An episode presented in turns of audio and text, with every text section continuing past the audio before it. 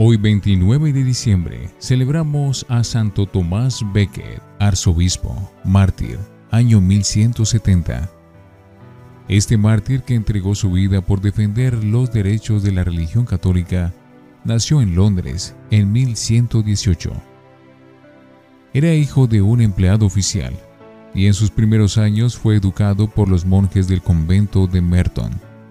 Después tuvo que trabajar como empleado de un comerciante al cual acompañaba los días de descanso a hacer largas correrías dedicadas a la cacería. Desde entonces adquirió su gran afición por los viajes, aunque fueran por caminos muy difíciles. Peligrosa situación. Un día, persiguiendo una presa de cacería, corrió con tan gran imprudencia que cayó a un canal que llevaba el agua para mover un molino la corriente lo arrastró y ya iba a morir triturado por las ruedas, cuando, sin saber cómo ni por qué, el molino se detuvo instantáneamente. El joven consideró aquello como un aviso para tomar la vida más en serio. Puesto providencial. A los 24 años consiguió un puesto como ayudante del arzobispo de Inglaterra, el de Canterbury el cual se dio cuenta de que este joven tenía cualidades excepcionales para el trabajo y le fue confiado poco a poco oficios más difíciles e importantes. Lo ordenó de diácono y lo encargó de la administración de los bienes del arzobispo. Lo envió varias veces a Roma a tratar asuntos de mucha importancia, y así Tomás llegó a ser el personaje más importante después del arzobispo, en aquel eh, entonces en la iglesia de Londres. Monseñor afirmaba que no se arrepentía de haber depositado en él toda su confianza, porque en todas las responsabilidades que se le encomendaban, se esmeraba por desempeñarlas lo mejor posible. Su retrato. Dicen los que lo conocieron que Santo Tomás Becket era delgado, de cuerpo, semblante pálido, cabello oscuro, nariz larga y facciones muy varoniles. Su carácter alegre lo hacía atractivo y agradable a su conversación. Sumamente franco, trataba de decir siempre la verdad y de no andar fingiendo lo que no sentía, pero siempre con el mayor respeto. Sabía expresar sus ideas de manera tan clara que a la gente le gustaba oírle explicar los asuntos de religión porque se le entendía todo fácilmente y bien. Altísimo cargo. Tomás, como buen diplomático, había obtenido que el Papa Eugenio III se hiciera muy amigo del rey de Inglaterra, Enrique II, y este en acción de gracias por tan gran favor nombró a nuestro santo, cuando solo tenía 36 años, como canciller o ministro de Relaciones Exteriores. Tomás puso todas sus cualidades al servicio de tan alto cargo y llegó a ser el hombre de confianza del rey. Este no hacía nada importante sin consultarle. Su presencia en el gobierno contribuyó a que dictaran leyes muy favorables para el pueblo. Acompañaba a Enrique II en todas sus correrías por el país y por el exterior, pues Inglaterra tenía amplias posesiones en Francia y procuraba que en todas partes quedara muy en alto el nombre de su gobierno, y no tenía miedo en corregir también al monarca cuando veía que se estaba extralimitando en sus funciones, pero siempre de la manera más amigable posible. Nombramiento peligrosísimo. En el año 1161 murió el arzobispo Teobaldo, y entonces el rey le pareció que el mejor candidato para ser arzobispo de Inglaterra era Tomás Becket. Este le advirtió que no era digno de tan sublime cargo, que su genio era violento y fuerte, y que tomaba demasiado en serio sus responsabilidades, y que por eso podía tener muchos problemas con el gobierno civil si lo nombraban jefe del gobierno eclesiástico. Pero su confesor decía, en su vida privada es intachable y sabe mantener una gran dignidad aún en ocasiones peligrosas y en tentaciones de toda especie. Y un cardenal de mucha confianza del sumo pontífice lo convenció de que debía aceptar, y al fin aceptó. Una profecía fatal. Cuando el rey empezó a insistirle en que aceptara el oficio de arzobispo, Santo Tomás le hizo una profecía o un anuncio que se cumplió a la letra. Le dijo así, si aceptó ser arzobispo, me sucederá que el rey, que hasta ahora es mi gran amigo, se convertirá en mi gran enemigo. Enrique no creyó que fuera a suceder así, pero sí sucedió. Ordenado de sacerdote y luego consagrado como arzobispo, pidió a sus ayudantes que en adelante le corrigieran con toda valentía cualquier falta que notaran en él. Les decía, muchos ojos ven mejor que dos.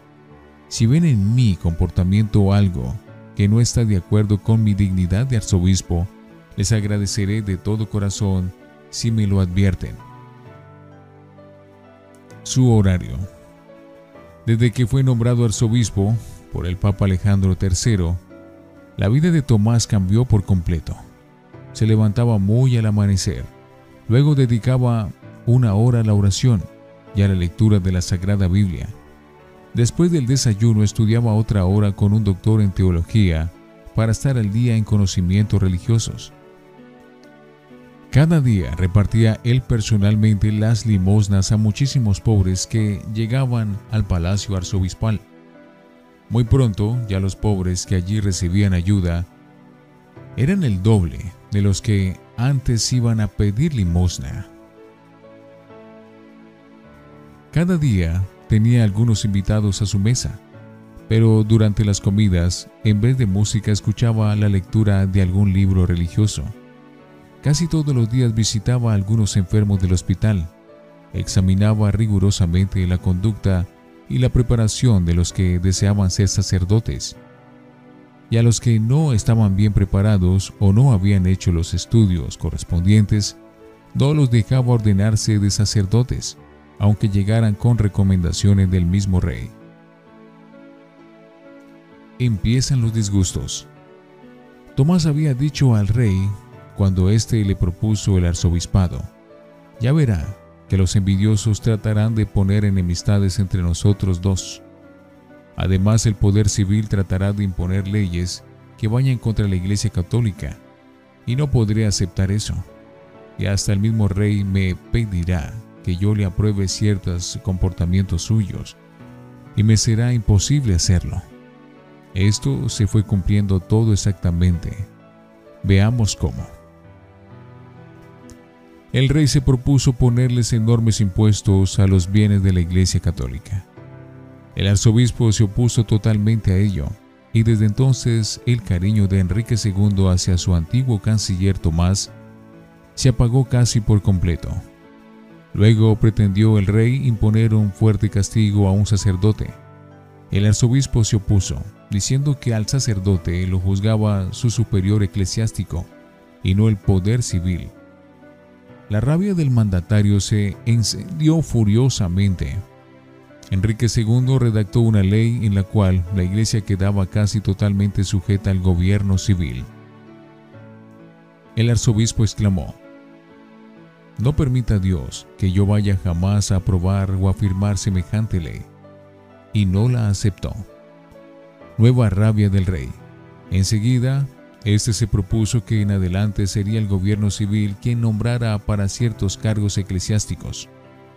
Tomás se le opuso terminantemente. Resultado, tuvo que salir del país. Interviene el Papa. Tomás se fue a Francia a entrevistarse con el Papa Alejandro III y pedirle que lo reemplazara por otro en este cargo tan difícil. Santo Padre, le digo, yo soy un pobre hombre orgulloso. Yo no fui nunca digno de este oficio. Por favor, nombre a otro. Y yo terminaré mis días dedicado a la oración en un convento. y se fue a estarse 40 días rezando y meditando en una casa de religiosos. Pero el pontífice intervino y obtuvo que entre Enrique II y Tomás hicieran las paces, y así volvió a Inglaterra. Sin embargo, el problema peor estaba por llegar. Regreso triunfal. Después de seis años de destierro, y cuando ya le habían sido confiscados por el rey todos sus bienes y los de sus familiares, el arzobispo Tomás regresó a Inglaterra el primero de diciembre con el título de delegado del sumo pontífice. El trayecto desde que desembarcó hasta que llegó a su catedral de Canterbury fue una marcha triunfal. Las gentes aglomeradas a lo largo de la vía lo aclamaban. Las campanas de todas las iglesias repicaban alegremente y parecía que la hora de su triunfo ya había llegado. Pero era otra clase de triunfo distinta la que le esperaba en ese mes de diciembre, la del martirio. La frase criminal. Como él mismo lo había anunciado, los envidiosos empezarán a llevar cuentos y cuentos al rey contra el arzobispo, y dicen que un día, en uno de esos terribles estallidos de cólera, Enrique II exclamó, No podrá haber más paz en mi reino mientras viva Becket. ¿Será que no hay nadie que sea capaz de suprimir a este clérigo que me quiere hacer la vida imposible? el atentado. Al oír semejante exclamación del labio del mandatario, cuatro sicarios se fueron donde el santo arzobispo, resueltos a darle muerte.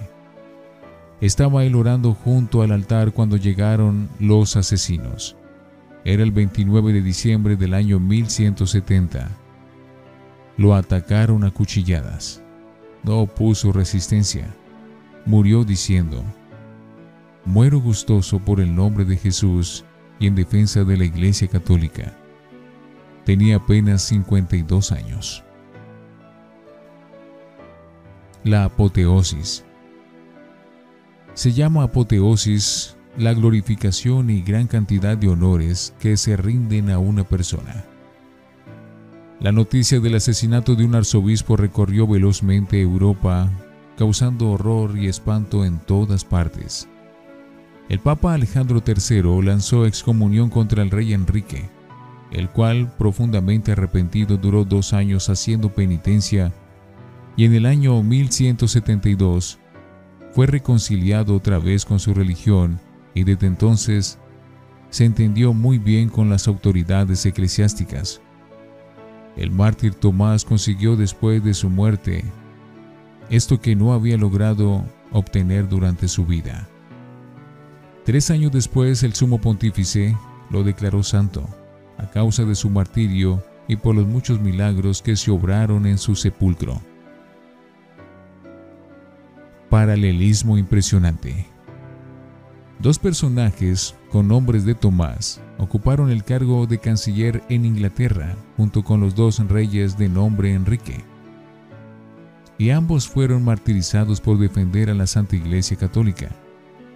Santo Tomás Becket, martirizado por deseo de Enrique II, y Santo Tomás Moro, martirizado por orden del impío rey Enrique VIII. Quiera Dios que todos los hijos de la Santa Iglesia Católica, en todos los sitios del mundo, prefieran perder bienes, dignidades y hasta la propia vida, con tal de permanecer fieles a nuestra santísima religión hasta la muerte. Santo Tomás Becket, ruega por nosotros.